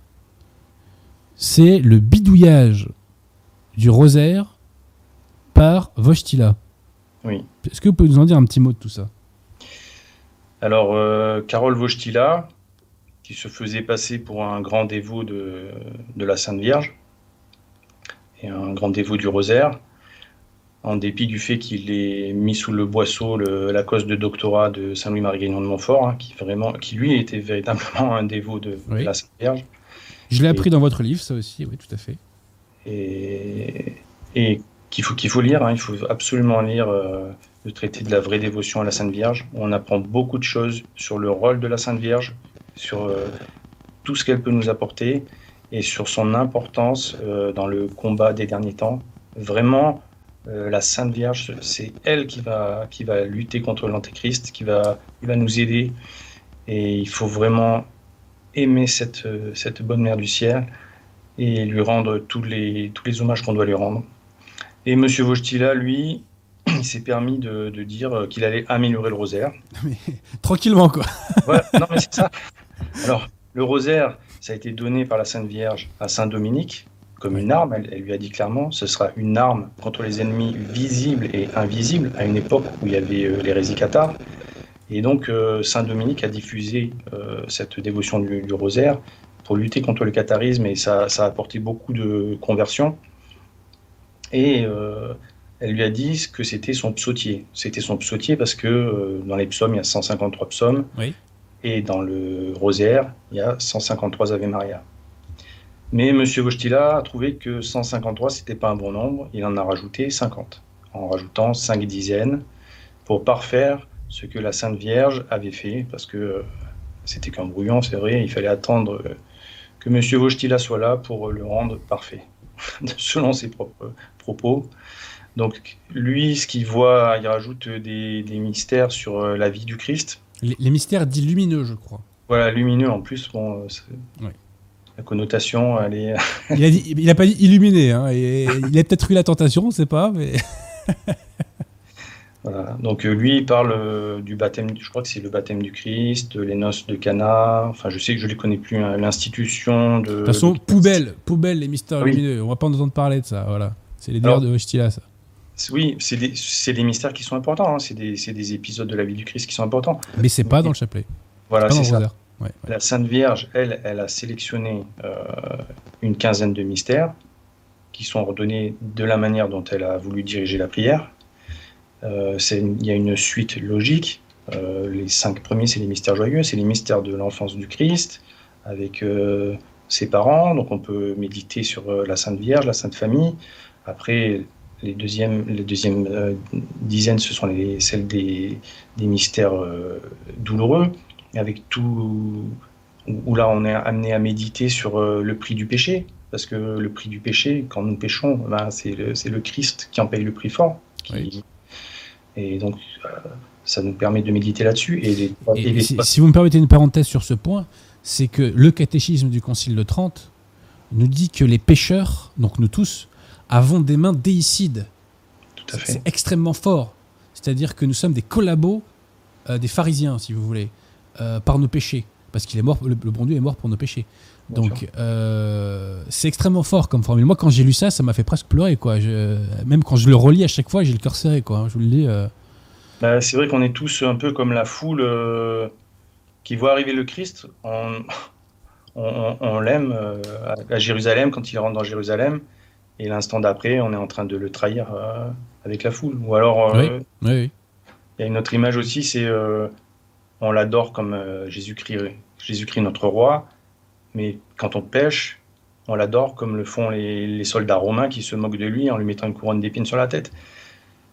Et c'est quelque chose que les chrétiens doivent, doivent garder à l'esprit, que notre Seigneur nous aime tellement qu'il donne sa vie et jusqu'à la dernière goutte de son sang pour nous. C'est, on ne trouvera personne qui, qui peut faire ça pour nous. C'est, et on, on doit lui rendre tout cet amour. euh, C'est, Bah, disons que les séquelles du péché originel rendent beaucoup d'entre nous, euh, et moi le premier, euh, médiocres. Voilà, c'est euh, c'est ça le, le- le fond de l'histoire, hélas. Hélas, hélas. Oui, c'est vrai que le péché originel y est pour beaucoup, mais il faut qu'on prie justement, et justement le, le rosaire est très important. C'est l'arme que le- la Sainte Vierge nous a donnée dans ses, dans ses apparitions mariales, ses grandes apparitions, les dernières. Elle a dit qu'il faut prier le rosaire, parce que le rosaire, Ouais, ouais.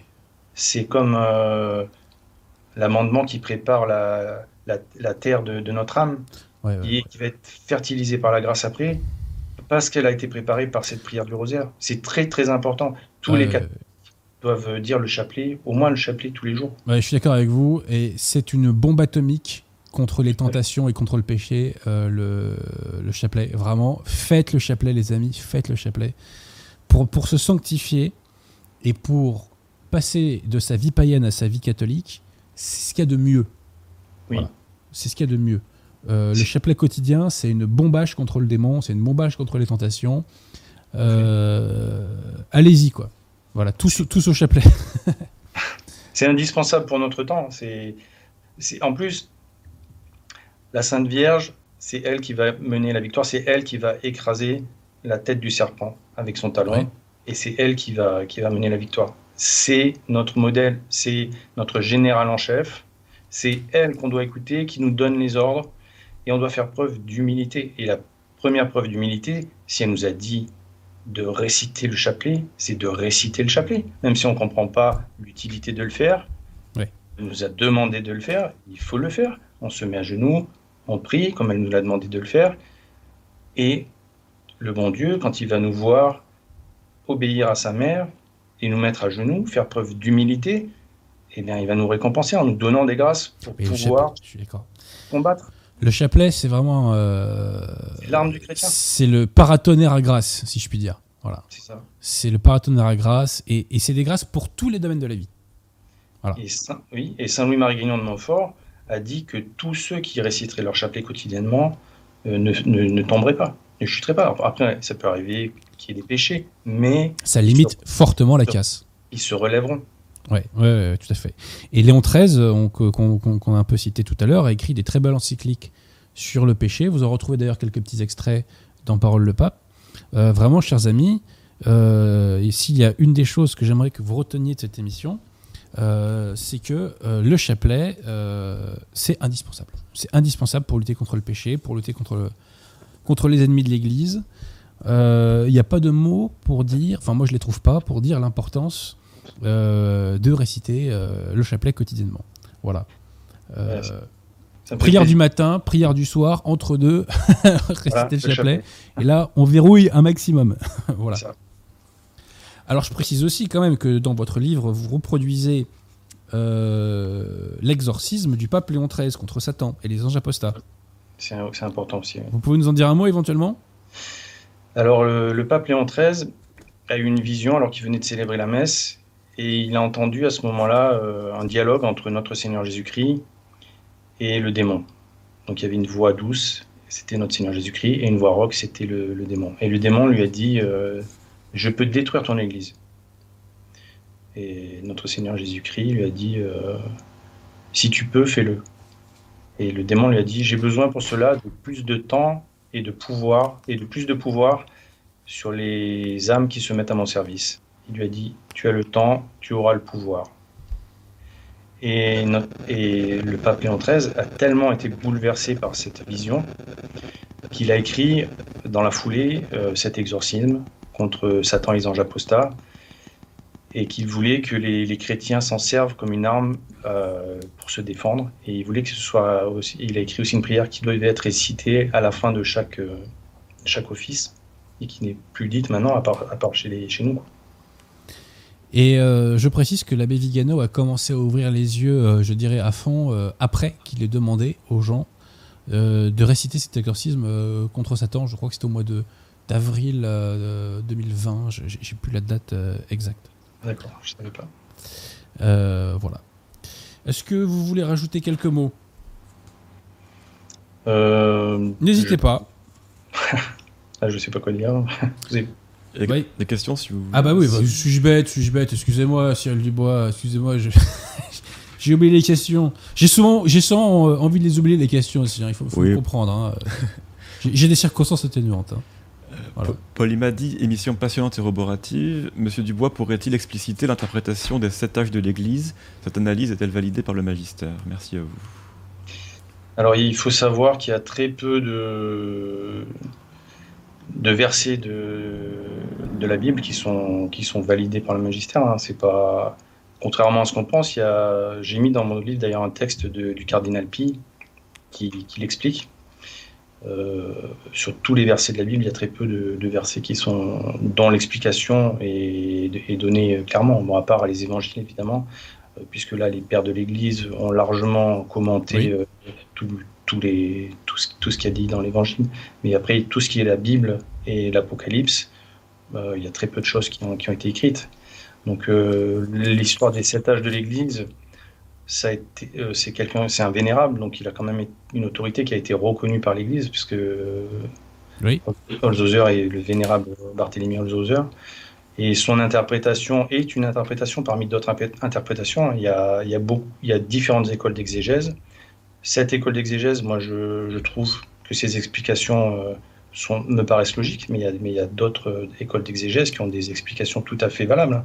Il y a, certaines, certaines écoles d'exégèse qui considèrent que euh, pratiquement tout ce qui a été écrit dans l'Apocalypse est déjà passé et qu'il reste les deux derniers chapitres pour les, la fin, pour les derniers temps. Il y en a d'autres qui pensent que c'est comment dire linéaire, que petit à petit les, les choses arrivent. Euh, enfin, il y, a, différents types d'exégèse. on peut, mais le magistère n'a pas dit c'est celle-là mm. qui est la, c'est celle-là qui est la, qui est la mauvaise. Après, euh, c'est assez libre d'interprétation. Alors, moi, une question me revient. La chute de Sardes, c'est donc vous pensez que le temps de Sardes est compté alors? Oui. Alors, pourquoi? Mais parce qu'on assiste à l'apostasie et que à l'heure actuelle, euh, il y a pratiquement plus de, il y a pratiquement plus de prêtres, il y a pratiquement plus d'évêques. Euh, si on continue comme ça, euh, Oui. Ça veut dire que c'est l'âge de l'antéchrist. Oui, Euh, tout à fait. Euh, à un moment donné, si le saint sacrifice de la messe n'est plus offert, euh, ben là c'est la fin. Euh, c'est ça qui, qui fait que c'est le parato- la messe, c'est le paratonnerre de, de l'humanité. hein. Si, si, si demain ça s'arrête, il n'y a plus de messe célébrée, euh, le démon il prend possession de la terre tout de suite, enfin il, il se Ouais. déchaîne. Et Monseigneur Gaume, je crois, dans le traité du Saint-Esprit, il y a de belles pages là-dessus d'ailleurs. Oui, Pierre de Tirmont, y a-t-il d'autres questions pour Cyril Dubois Alors, J'en avais une parce qu'on voit sur le dos qu'il y a un petit 1, donc c'est un premier tome ou c'est autre chose que je n'ai pas? Oui, euh, bah, j'ai prévu de- de- d'écrire une suite. hein. Donc euh, actuellement sur ma chaîne, euh, je suis en train de lire les chapitres de la suite. Alors aujourd'hui, on fait des trilogies, hein, Cyril Dubois, je, je, je vous le dis, hein, euh, c'est les modes de trilogie. hein, donc bon, ouais. Je peux faire une trilogie même. Après, vous faites ce que vous voulez. hein. Alors Polima redemande peut-on dater, à peut- peut-on dater à Philippe le Bel les prémices de gallicanisme avant, après? À certains égards, je pense qu'on peut effectivement considérer qu'il y a, il y a déjà des petites euh, graines de gallicanisme là-dedans. hein. Oui, et d'ailleurs, euh, dans le, le conflit qui a opposé euh, Philippe le Bel à Boniface VIII, euh, Boniface VIII avait prévu de convoquer tous les évêques de France pour les briefer et pour leur dire attention, ce qui se passe chez vous, c'est très grave. Et euh, parce que les, les évêques de France avaient le devoir de remontrance euh, envers le roi. Hmm. Ça, c'est Saint-Rémy qui avait, qui avait instauré ça dans son, dans son testament. Il y a un chapitre sur les, sur les évêques qui ont le devoir de remontrer le roi de France quand il n'est pas fidèle à sa mission. Ce que n'avaient pas fait ces évêques. Et donc Boniface VIII, lui, les avait convoqués, sans doute pour, euh, ben, pour, les, pour, leur dire, pour leur rappeler leur devoir et pour leur dire le danger qui, qui, qui planait sur la France si euh, vraiment euh, ils reconnaissaient plus l'autorité du roi que l'autorité du, que l'autorité du pape. Pierre Tirmont, d'autres questions? Euh, Oui, que pensez-vous de la sortie d'Emmanuel Macron à Lourdes? Récupérage pathétique. Alors, dédicace comme au conciliaire qui a rappelé certaines choses. Mais vous voyez la servilité des conciliaires. Mais Oui, c'est. quand on les voit chanter devant Macron, euh, ce Non. type qui a fait euh, l'éloge euh, des mœurs contre nature à l'Elysée, enfin qui a vécu, qui cherche à banaliser les mœurs contre nature, la première chose que vous trouvez faire, que vous, que vous faites, c'est lui chanter une petite chanson. Ah, La puis, charité aurait consisté à lui dire de se convertir. Voilà. Et en plus, bon, on voit, je me rappelle la, la- la cérémonie de quand il a gagné les élections avec la mise en scène euh, maçonnique. Le où on- petit œil on là, voit- voilà, on le voit avec euh, la pyramide derrière. détendu le gars. hein. Et puis il lève les bras pour faire l'équerre avec. le- Enfin, c'est. Non, mais on peut pas. Quand on est catholique, on peut pas, on peut pas apprécier cet homme. C'est pas possible. Puis euh, ce qu'il fait subir aux Français, mais c'est c'est une honte. Exactement, oui. Pierre Tirmont Euh, Larizo demande Le passage de Sardes à Philadelphie ne doit, ne doit pas se faire sans heurts selon Holshouser. Est-ce que Cyril croit au rétablissement de l'ordre catholique par le Saint-Pape et le grand monarque? Alors, je pense qu'il y aura un rétablissement de l'ordre, euh, de l'ordre catholique, mais effectivement. Je pense qu'il y aura, il y aura sûrement un saint pape et un saint monarque. Il y a beaucoup de prophéties qui l'annoncent. Après, bon, je ne suis pas spécialiste de la question, mais oui, ça ne me, surprendrait pas. Vous savez, on dit 100 heures, mais les gars, vous croyez qu'il n'y a pas de heures aujourd'hui? Chaque année, il y a 200 000 bébés qui sont foutus à la poubelle. C'est pas des heures, ça? Oui, et puis de toute façon, il n'y aura pas de victoire sans combat. hein, ce qui, Oui, ça se mérite. hein. à un moment, euh, voilà, il faudra se battre. Bon, il faut se mettre. La première chose à faire, qui est indispensable, c'est d'être en état de grâce. Très important. parce que une armée qui n'est pas en état de grâce n'aura pas la victoire. Et une fois qu'on aura des, assez d'âmes généreuses, euh, le bon Dieu euh, nous montrera que c'est le moment d'y aller. Et puis, de toute façon, on n'a- on n'aura pas le choix. À un moment, euh, ça, ça sera notre survie hein, qui en dépendra. Pierre Tirmont Rien de notable pour le moment, non. Bon, bah écoutez, alors moi, je vous remercie de votre ouvrage, euh, Cyril Dubois. Merci à vous. Je suis très heureux de voir émerger de plus en plus de voix et de plumes catholiques. Euh, Il y a une avant-garde catholique qui s'est constituée. Euh, J'évoque certains noms dans les apôtres du seul universel. Votre ouvrage n'était pas sorti à l'époque, mais euh, dans la nouvelle impression, à la limite, bah, je mettrai votre, euh, votre nom. Euh, on n'est pas encore euh, énormément, mais on est de plus en plus nombreux. Il y a une relative bonne entente, je crois, entre les différents acteurs de cette avant-garde. Ce qui n'est pas du tout le cas d'ailleurs dans le camp national, mais disons qu'entre nous, globalement, euh, pour l'instant, les choses se passent bien. Euh, et j'en suis très heureux, on travaille en bonne intelligence. Il faut. Et euh, donc je suis très heureux qu'il y ait une nouvelle plume. Euh, le CSRB, comme d'hab, fait du bon boulot. Et puis l'un des, des mérites de votre ouvrage, qui en a beaucoup, et qui est très riche, je le répète, et qui se lit très, très agréablement grâce au fond et grâce à l'objet, qui est, je le répète, un très bel objet, vraiment un très bel objet. hein. Euh, donc l'un des mérites de vos livres, votre livre, vous disais-je, c'est de rappeler qu'il faut lutter contre le péché. Oui. Ce qui est le béaba du béaba pour le catholique, mais qui n'est jamais rappelé dans le débat public. Voilà. Oui. Euh, Donc euh, merci pour votre travail, euh, mon cher Cyril Oui. Dubois. merci à vous pour de m'avoir invité. Et je, je voulais en profiter aussi pour remercier. euh, allez-y, allez-y. Si vous avez des choses à dire, n'hésitez pas. hein. Alors, je voulais remercier euh, ben, Laurent Glosy qui m'avait, au début de ma chaîne, qui avait fait la publicité pour ma chaîne. Euh, Guillaume Fonazel, Ouais, qui fait un bon boulot. qui, qui a, qui fait un bon boulot et qui m'a cité, qui a cité plusieurs fois ma chaîne et qui, qui, a- qui l'a mis en avant. Et grâce à lui, euh, la chaîne a décollé. Euh, bah, vous aussi, vous avez parlé de ma chaîne et surtout euh, mes compères Emmanuel la catholique et Romain de, du Centurion romain qui m'a aidé à mettre des images sur mes, sur mes vidéos parce que c'est vrai que moi c'était pas très, tellement Chacun son job, hein. mais c'est mais c'est vrai que lui c'est son job en plus c'est un professionnel de, D'accord. de l'audiovisuel donc s'il y a des catholiques qui sont Le intéressés Centurion Romain fait des, fait des, des montages de, de très bonne qualité, ouais. Je suis d'accord avec vous. ah oui, il est, il est très fort et Donc si vous disiez si des catholiques sont intéressés par ces services, on peut le contacter. oui je pense oui il doit avoir son D'accord. sur sa chaîne D'accord. Bah écoutez, oui, effectivement, hein, euh, chacun a une pierre à apporter. voilà on est Euh, complémentaires Exactement. Euh, donc euh, voilà, en plus maintenant les prêtres parlent de plus en plus sur Internet, donc c'est très très bien. C'est bien, ouais. Euh, voilà, bah écoutez, le combat continue. hein, et, et bah voilà, donc bah, je vous remercie mon cher Cyril. Merci à vous Et puis je vous recevrai avec grand plaisir pour le tome 2. Voilà, d'accord en espérant que vous fassiez non pas un best-seller mais une très bonne vente. Voilà. très bien oui. À bientôt. En une Merci, prière. au revoir en une autre prière que Dieu vous garde Merci.